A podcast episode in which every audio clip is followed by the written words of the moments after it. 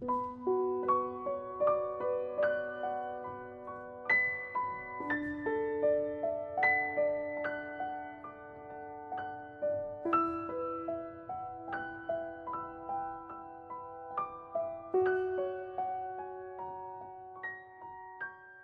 里是片刻听，我是清寂，同大家分享来自于秋雁低语的文章。用文字爱你，我不想有太多秘密。很多时候，秘密间接的代表一些缺憾，比如我爱你这件事情，我不能勇敢的去追逐，你知道吗？那只能是一种打扰。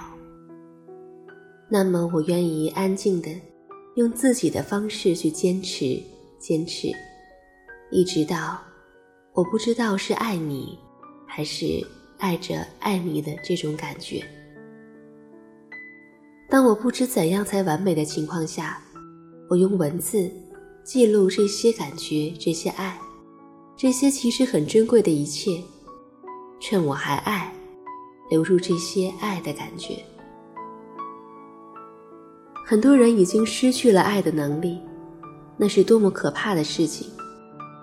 前路不可知，万一我也被世事磨去所有知觉，变成一个没有爱的人，至少我可以从自己的文字里回忆起我怎样不顾一切的去爱一个人那样的感觉。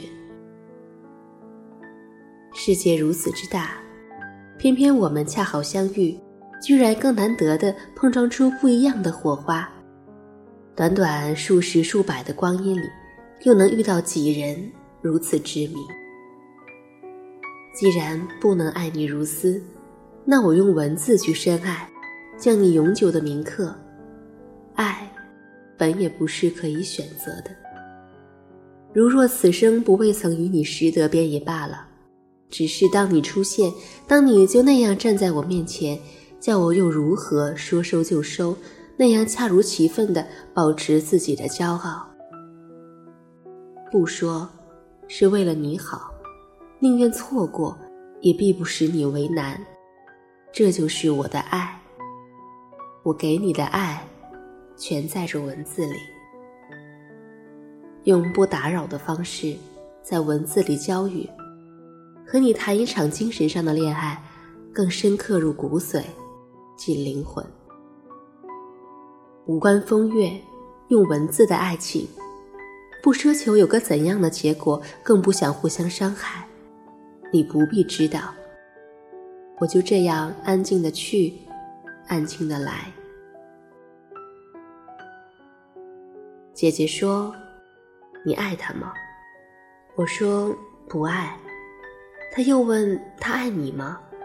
我一回答，不爱。最后他很平静地说：“为什么？”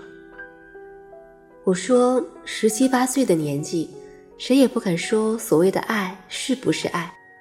如果是这样，就不要去改变原本的美好。我宁愿永远也不说爱，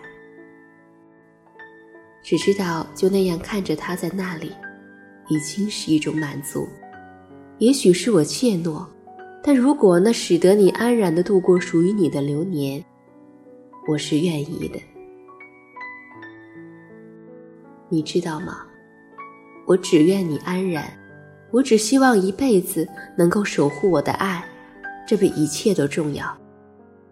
庆幸，庆幸在我还是我的时候，你就那样恰好的闪耀在。我的生命。